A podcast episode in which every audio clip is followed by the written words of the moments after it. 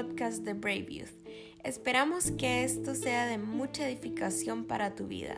Gracias por escucharnos.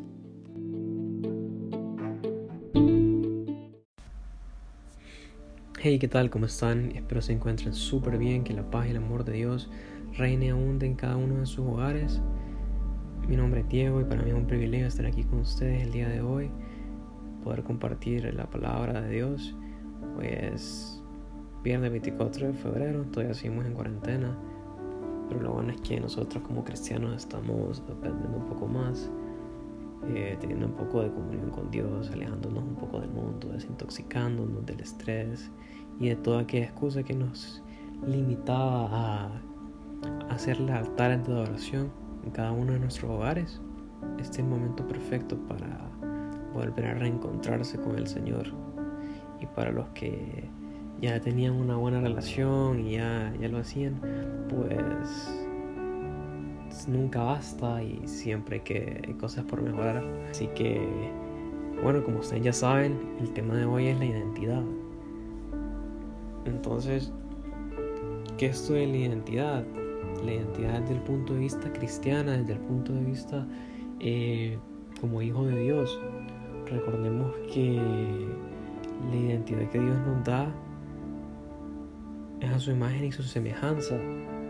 Y que Dios nos ha puesto donde estamos como líderes, eh, pastores, adoradores, donde sea donde Dios te tenga sirviendo. O si todavía no lo conoces, pues te puedo platicar las cosas que Dios va a hacer en tu vida si le das una oportunidad. Recordemos que ya hemos experimentado una relación con Dios, que no fuimos nosotros quienes escogió a Dios, sino que Dios nos escogió, nos escogió a nosotros para ser salvos. Y está en Juan capítulo 15, versículo 16. No me cogieron ustedes a mí, sino que yo los escogí a ustedes y los comisioné para que vayan y den fruto, un fruto que perdure. Así el Padre les dará todo lo que le pidan en mi nombre. Entonces, muchas veces nosotros nos sentimos dignos, sentimos que no somos para Dios, pero fue Dios quien nos escogió. Y si Dios nos escogió es por algo. Dios vio algo en nosotros y Él confía en nosotros. Entonces Dios lo que quiere es que confiemos en Él y que sigamos su propósito por el cual Él nos ha escogido y Él nos ha llamado. Muchas veces escuchamos la voz del enemigo decirnos que no servimos, que, que para qué te metes las cosas de Dios si vos vas a fallar y fallar y fallar constantemente el enemigo lo único que quiere es hacer un nido en tu cabeza, es crear un taller de destrucción en tu cabeza, agotarte, desgastarte para que, la, para que el propósito de Dios no se cumpla. Él no quiere que se cumpla el propósito que tiene Dios en tu vida. Vos no le des lugar a esos pensamientos en tu cabeza. Si esos pajaritos de malos pensamientos están en tu cabeza, no le hagas un nido. Reprendelos, déjalos, déjalos ir que vos fuiste escogido por Dios con un propósito. Él tiene que ser tu guía. El mundo te dice que sigas a tu corazón, pero la Biblia que dice, engañoso es el corazón más que todas las cosas y perverso. ¿Quién lo conocerá? Jeremías 17:9. El mundo te dice seguir tu corazón, andar a conocerte, esto y lo otro. Si Jesús fue el que nos rescató, quiere decir que nosotros estamos perdidos, ¿no? Entonces, ¿cómo una persona perdida va a poder obtener dirección? Es como que alguien venga a Honduras, un gringo venga a Honduras a querer darnos una guía por los lugares turísticos. Es imposible. Sería un impostor. Y eso es lo que nos ven del mundo, mentiras. Y es por eso que Dios mandó a su único Hijo a darnos la verdad, a darnos el Evangelio, las buenas nuevas, de que mediante Él podemos obtener la salvación. Y me gusta mucho lo que dice Efesios capítulo 2, versículo 17 al 19. Y dice, Él vino y proclamó paz a ustedes que estaban lejos y paz a los que estaban cerca, pues por medio de Él tenemos acceso al Padre por el mismo Espíritu. Por lo tanto, ustedes ya no extrañan, ya no son extraños ni extranjeros, sino ciudadanos de los, de los santos miembros de la familia de Dios. Mediante Jesús llegamos al Padre. Mediante Jesús tenemos un sentido de pertenencia como familia de Dios. Mediante Jesús somos salvos. Mediante Jesús somos libres de todo pecado. El mundo nos llama para que sigamos a varios líderes, para que sigamos a varios guías. La Biblia nos manda a seguir al único guía que nos va a dar la vida eterna, al único guía que te va a ayudar y te va a encaminar. Yo recuerdo cuando conocí al Señor, cómo fue mi proceso. Yo dejé que Él hiciera todo en mí, yo dejé que Él obrara de la manera en que Él quisiera. La primera vez que yo prediqué sigue siendo la prédica en la cual más participación ha tenido el Espíritu Santo porque muchas veces entre más uno sabe, más protagonismo quiere tener. Y en ese momento yo no sabía nada, no sabía nada. Y el Espíritu Santo hizo todo, me enseñó qué tenía que leer. Yo, yo solo sabía que existía el Génesis y el Apocalipsis y que el Génesis era el principio y el Apocalipsis era el fin. De ahí no me pregunté más. El Espíritu Santo me puso a leer eh, Juan, me puso a hablar acerca de mi vida, qué versículos usar, cómo leer la Biblia, qué dice la Biblia me guió, me enseñó cómo hacerlo. Porque me estaba moldeando, me estaba, me estaba usando como él quería. Yo estaba como una herramienta. Yo era el lápiz y él era el escritor. Pero muchas veces el lápiz quiere ser el escritor. Muchas veces la herramienta quiere tomar protagonismo y ahí es cuando nos desconectamos con Dios. Ahí es cuando perdemos identidad y tenemos que entender que nuestra identidad es trabajarle a Dios con Dios. Trabajarle a Dios con Dios.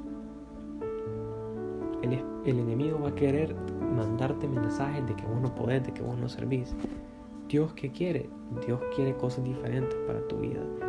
Dios no quiere que vos escuches esos pensamientos. No les hagas un, nido en tu cabeza. Entre más pequeños, más acércate al Padre. Esa es la solución. La solución no es alejarte, porque Dios no vino por los limpios, vino por los sucios. A Jesús se le criticaba por juntarse con pecadores y él mismo decía que los enfermos son los que ocupaban más de su atención. Jesús vino a cambiar la manera de cómo los fariseos y los legalistas miraban, miraban, miraban, miraban las cosas.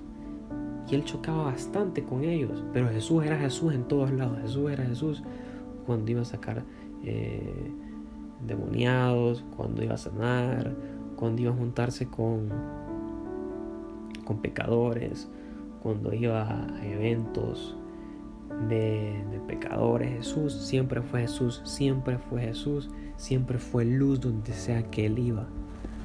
Porque él tenía un sentido de pertenencia, él sabía quién era, él era obediente, él sabía cuál era su llamado, cuál era su propósito para venir aquí a la tierra. Él obedecía al Padre. Y vamos al Juan capítulo 15, que es, que les digo, mi primera prédica exactamente hace un año. Eh, dice aquí, capítulo 15, yo soy la vid verdadera y mi padre es el labrador. Toda rama que de mí no da fruto la corta, pero toda rama que da fruto la poda para que dé más fruto todavía. ¿Qué quiere decir esto? ¿Qué es la palabra labrador? Búsquenla. Labrador, definición. quiere decir labrador? Una persona que se encarga de cuidar la tierra, especialmente cuando es propietario de ella. Dios tiene un montón de hijos que están perdidos y cuida de ellos, pero cuida más de los que están con Él.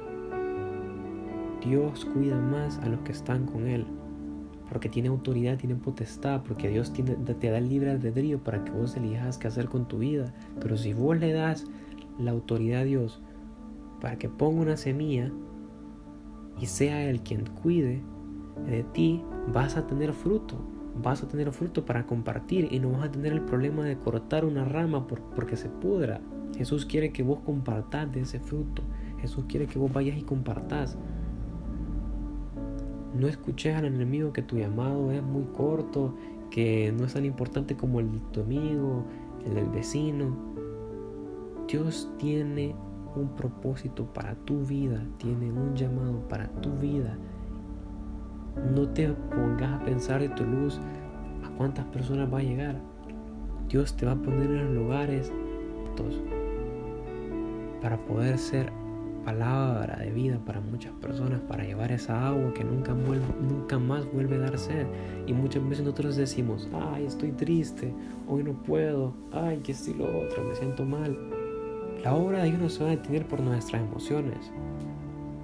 Desde que le entregamos nuestra vida a Cristo, dejamos todo a un lado y nuestro propósito para estar feliz es Él. Es por eso que tenemos que luchar contra esos pensamientos, tenemos que ir en contra de todo eso. Entre más nos sintamos mal, más permanezcamos junto a Él. más démosle potestad de nuestra vida, porque Él es nuestro labrador y el Señor quiere cuidarte de ti, quiere cuidar de ti. Y entre más permanezcas con Él, más frutos vas a tener. Y algo muy increíble es lo siguiente, yo soy la villa, ustedes son las ramas, Él permanece, el que permanece en mí, como yo en Él, dará muchos frutos. Separados de mí, ustedes no pueden hacer nada. Para mí esto define mi cristianismo, mi amado, todo lo que tenga que ver con Él. Yo sin Él no soy nadie. Y con Él lo puedo hacer todo. Desde que entregué mi vida yo no lo hago solo. Desde que yo entregué, que yo le entregué mi vida a Jesús, yo ya no hago, yo no, ya no hago tareas solo, yo ya no me cruzo la calle solo, yo ya no resuelvo mis problemas solo. Yo lo tengo a Él para todo. No solo para las cuestiones de la iglesia, Jesús vino a este mundo, Jesús, Jesús está con el Padre y mandó al Espíritu Santo para que esté con todos nosotros y nos apoye en todo momento y en toda ocasión. Hay tanta información,